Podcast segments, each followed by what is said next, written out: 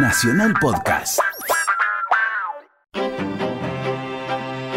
La columna del maestro G. Atraviesa el gélido invierno que está por venir, nada lo detiene. Las situaciones climáticas para él no son un impedimento para llegar hasta este histórico edificio de Radio Nacional, subir hasta el estudio de Nacional Rock e ilustrarnos de la mano de Yamaha. Nos trae el conocimiento el maestro G. Bueno, buenas noches, queridos amigos. Muy buenas noches, maestro.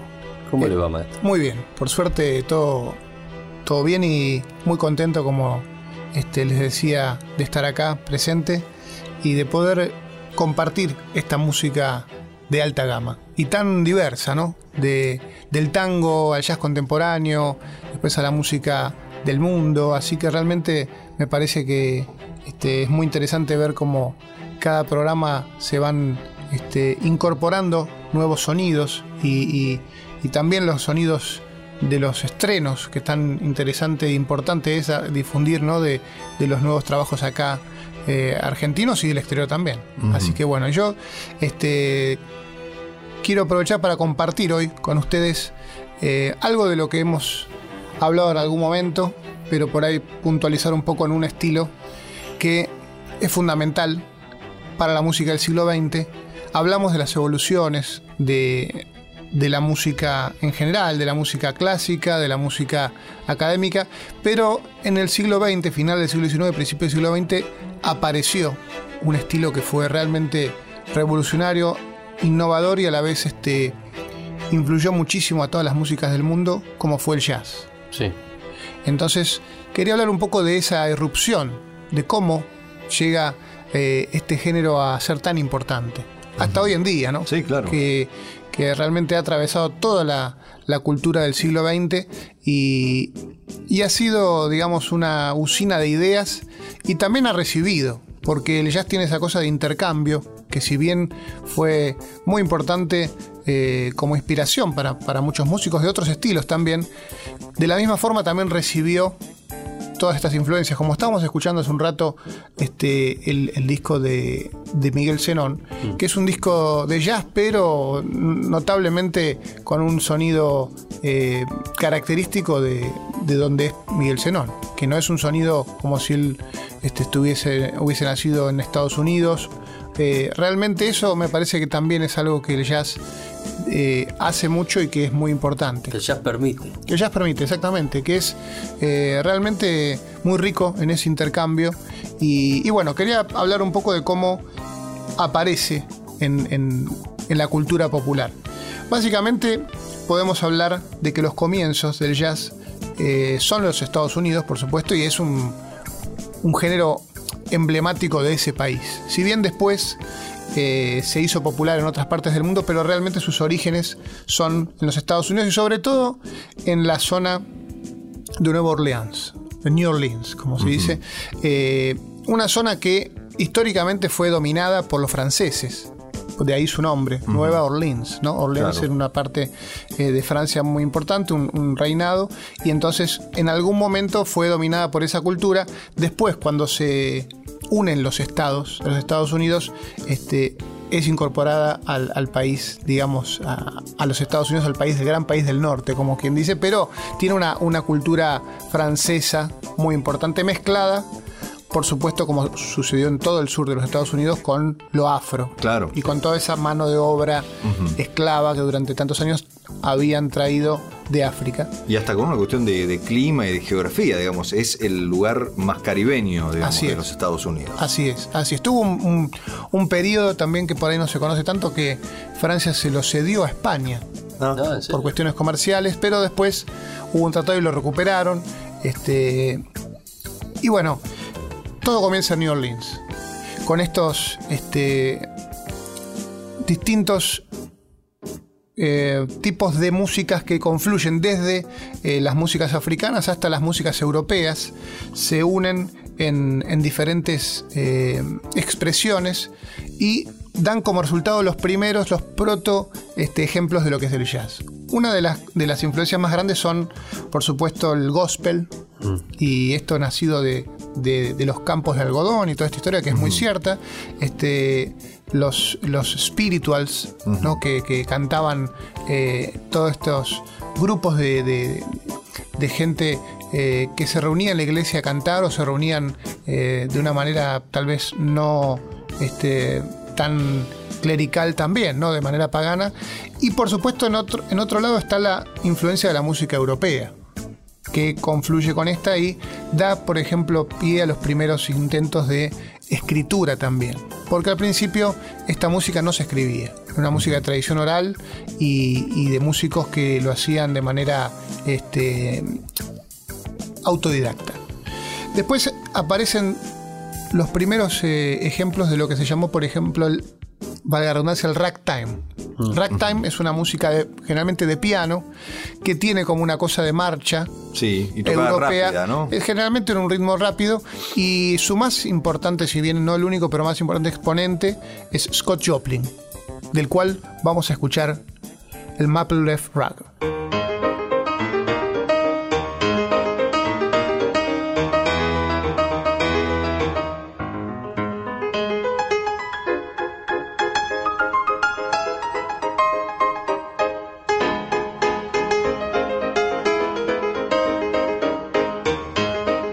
Como la música del principio del cine también, ¿no? Sí, tal cual, tal cual. Tiene mucho que ver con eso.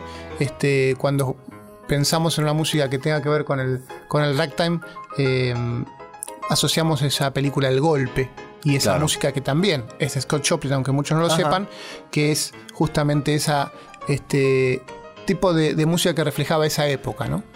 Eh, música como parecida a, a- a las que se imaginaban y se tocaban en, en esos lugares también del oeste de los Estados Unidos, en esos pianos medio desafinados, pianolas. Entre los muchos intentos de delimitar y describir el complejo fenómeno del jazz, el crítico estudioso alemán Joachim Ernst Bernstein, en su obra clásica El Jazz de Nueva Orleans, hasta el jazz rock, señala, el jazz es una forma de arte musical que se originó en los Estados Unidos mediante la confrontación de los afroamericanos con la música europea. Eso ya es una definición bastante clara e importante. La instrumentación, la melodía y la armonía del jazz derivan principalmente de la tradición musical de Occidente, o sea, de la música clásica. Pero el ritmo, el fraseo y la producción de sonido y los elementos de armonía de blues derivan de la música africana y del concepto musical de los afroamericanos. O sea que hay una conjunción de culturas que hace que sea tan rico y tan único este estilo. El mismo autor continúa describiendo tres elementos básicos que distinguen al jazz de la música clásica europea. Y esto acá vamos a ser justamente puntuales porque creo que es una manera de definir un poco qué es el jazz. Dice que una de las cualidades más importantes es la cualidad rítmica, que se conoce especial y comúnmente como swing. Cuando hablamos de swing, a ver, traigo acá una reflexión, una pregunta. ¿Qué podemos decir? ¿Qué, se nos, qué nos imaginamos con swing? Para mí swing es algo con onda.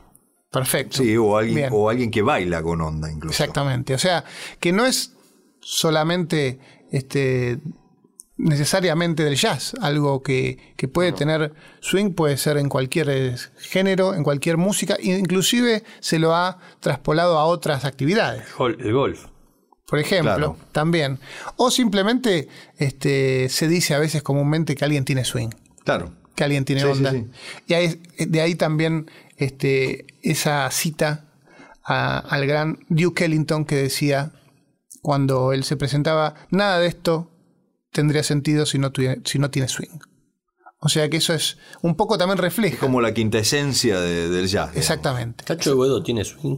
Cacho Bodo tiene swing, tiene un swing particular. Muy particular. Particular. Lo tiene empedrado, digamos. Sí, pero, sí, claro. sí. Y no sé si en 2 y en 4, sino más, más me parece más. Para mí que está en 1 y 3. Exacto. ¿Qué, qué, qué sería eso? Bueno, ya, No, está- ya, ya vamos a explicar en otro momento. Pero, pero parece que lo tiene en 1 y en 4. O sea, medio torcido. Tremendo. Pero bueno, no, es no. como que swing por momentos. Por momentos, sí, sí, que, que como se traba y arranca y pa, es, es un swing medio, medio, medio cruzado.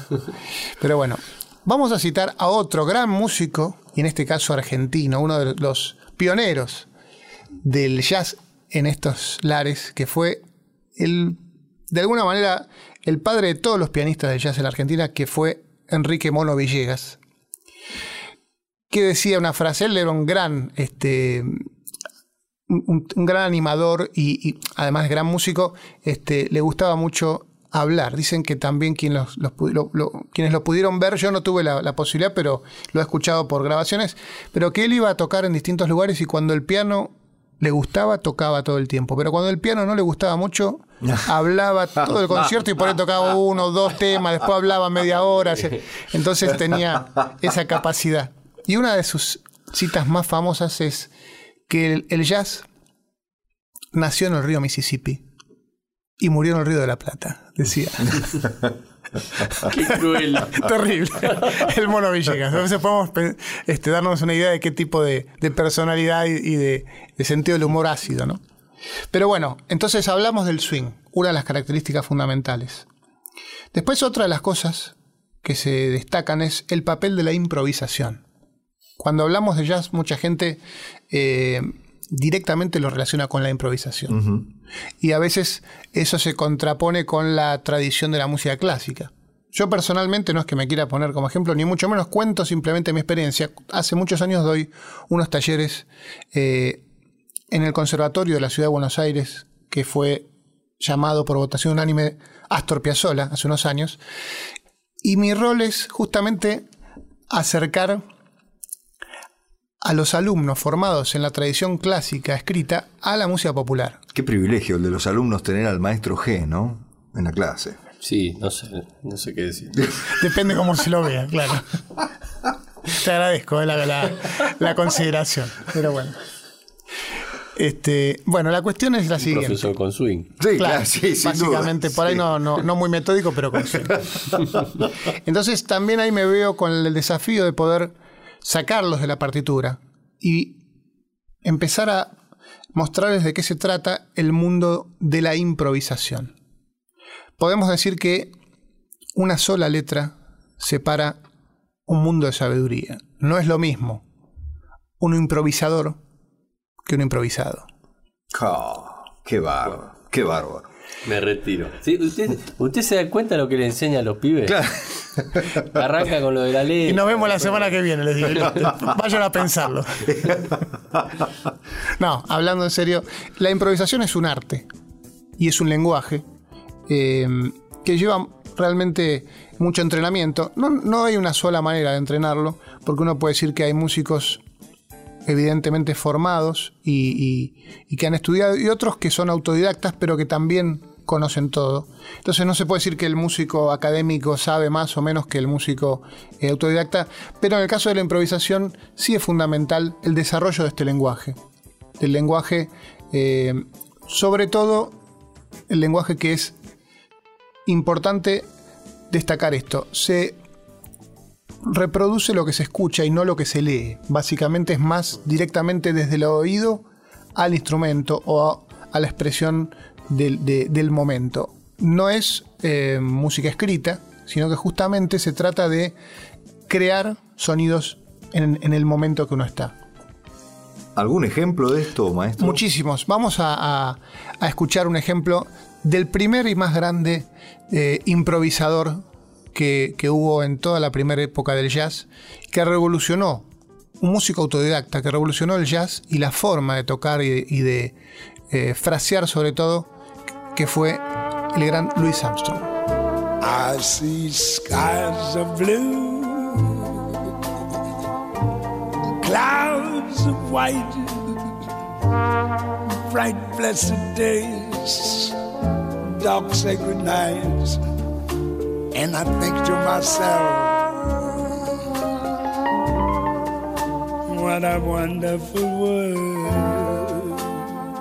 Maestro impresionado con lindo, ¿eh? Louis Armstrong. Muy, muy, muy lindo, muy lindo. Y esto de la improvisación. Me acordaba recién, digo, eh, circula por allí, uno lo puede ver. Hay un Bill Evans hablando en, en una escuela que- con su hermano. Eh, En, en una escuela. No con mi hermano, sino no con, con su el- con el hermano, hermano sino de con el hermano de Bill. Evans, ¿sí? Y, y Bill Evans dice algo así como que él dice algo de pensar el jazz como un proceso y no como un estilo musical. Y tiene que ver con esto de la improvisación. Habla de un proceso de improvisación en el tiempo, en la obra y en el tiempo. No sé si ha escuchado esto. Lo Sí, sí, sí, sí, lo vi, lo vi. Realmente es muy interesante y lo recomiendo. Este, creo que se llama Bill Evans y su mente universal. Eh, es, un, es un documental que él hizo. Maestro G no, este, no, que fue destruye, Maestro No, G. es terrible. Este, Sabe todo. Es Cristiano Ronaldo. No, no, no, por favor. me- realmente estoy justamente muy interesado en ese tema. Y Bill Evans, sin duda, para todos los músicos de jazz y para los pianistas en particular, ha sido la gran influencia del, del- del segundo, de la segunda mitad del siglo XX. ¿no? Ahora, pero hay, hay una técnica, hay un algo para empezar a improvisar o hay... ¿De, de dónde se agarra el músico para improvisar? Sí, no hay una técnica única. Hay muchas maneras.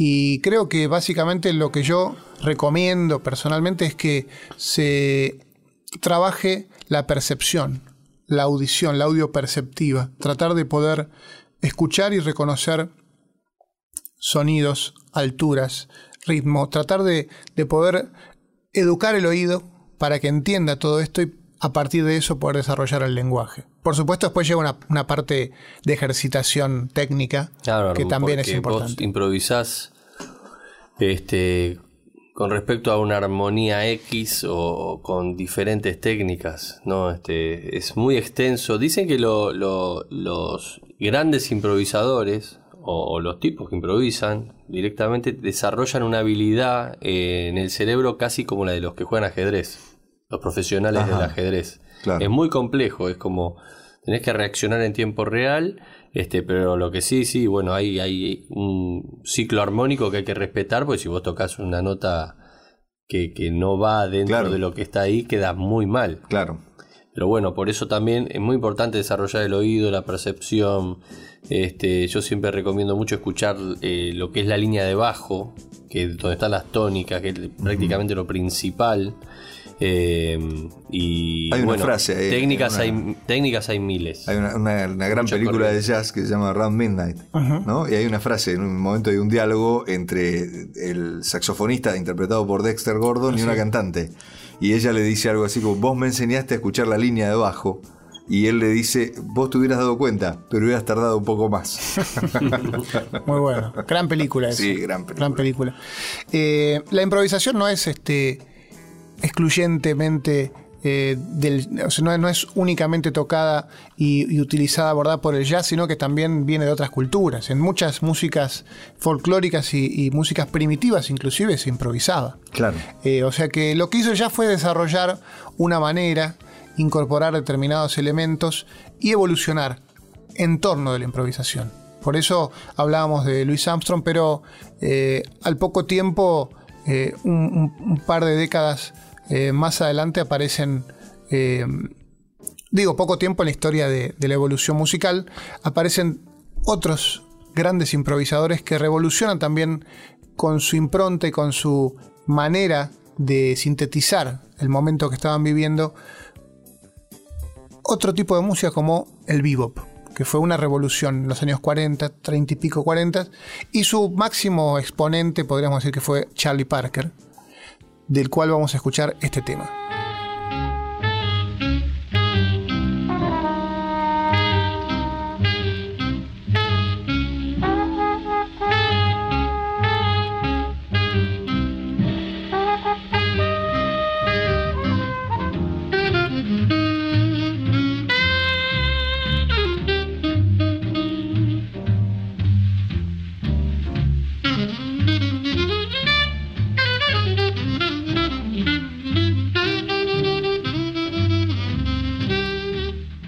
Pregunta, maestro. ¿Usted por qué cree que el, el- el jazz se popularizó tanto? ¿Por qué cree usted que en una época como en los 30, los 40, los 50, habían aviones que iban a Europa para mostrar este estilo y a otras partes del mundo, por ejemplo? Porque Viste que se ven en los libros los Sí, aviones a sí, sí, hélice. Raro, ¿no? Porque no... Este, la comunicación era muy diferente a la que hay hoy, que uno está hiperconectado y tal vez si algo que está sonando afuera pega, te lo traen para acá para que la gente lo pueda ver, ¿no? Un Así es. recital. ¿Por qué pegó el jazz? ¿Qué, qué pasó? Bueno, hay, hay muchas versiones. Eh, de alguna manera también hubo una política de Estado de Estados Ajá. Unidos en, en difundir su cultura. Claro. Y fue apoyado este, este estilo de diferentes maneras. Si bien en, en- en un primer momento era una, una cosa local, eh, de los Estados Unidos y que también fue popular en los 20 y los 30 hasta los 40 porque era una música que se bailaba. Básicamente era más, más que nada Claro. este, bailable. Las Hasta el bebop. Exactamente. Las grandes bandas, hasta las más importantes, la de Duke Ellington, la de Count Basie, eran todas, eh, eh, Benny Goodman, Glenn Miller, eran en principio bailables. Glenn Miller incluso eh, como lo más cerquita que hay al rock and roll, digamos. ¿no? Absolutamente. Lo que va a pasar después. Absolutamente. Una gran influencia para lo que vino enseguida Claro. en los 50. Entonces, eso fue un, éxito masivo y popular. La gente bailaba esa música durante esas décadas. Y después. ¿Usted tal- sabe bailar esa, la música de esas épocas, maestro? No, difícil bailar no, eso. no, la verdad que no. Dicen que el que toca nunca baila. Y no, no creo que, que tuviese la energía para moverme y, y revolear a alguien por el aire como lo hacen en ese estilo. Tremendo, ¿eh? Sí, es videos en impresionante. blanco y negro. que- Sí, sí, Se está poniendo espectacular. de moda ese estilo de vuelta. Sí, así es. Hay varios lugares donde se baila milonga y swing Está acá. ¿Ah? en Buenos Aires. Muchos, ¿eh? No, no dos. O sea, vuelve lo de la típica y la jazz. Algo ejemplo. así, algo así. Exactamente. Es interesante lo que sucede con eso. Y, y después digo, ya más cercanos a los conflictos bélicos de mitad de siglo, la, la Segunda Guerra y todo esto, también fue como una política de Estado eh, para expandir las fronteras de esa música y poder eh, llevar la cultura de los Estados Unidos a otras partes, a Europa, Asia y, y- y todas partes del mundo. De hecho, una gran este, parte de la actividad de los músicos de jazz a partir de los 50 fue fuera de los Estados Unidos. Los grandes festivales europeos de jazz se, empezaron a, a realizar en los años 50, 60 para adelante.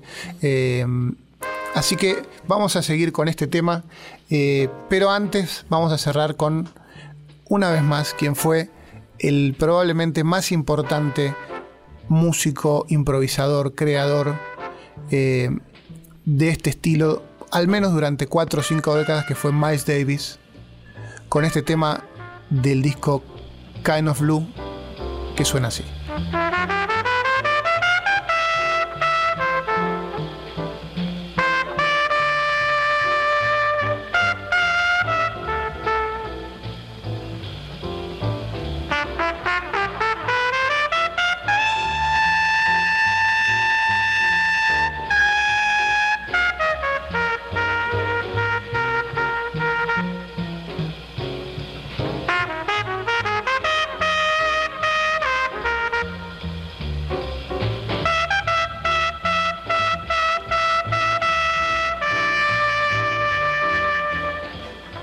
Escucharlo no es un ejercicio de improvisación. Él prepara concienzudamente esto semana a semana. Con mucho swing. Con mucho swing hemos escuchado la columna del maestro G.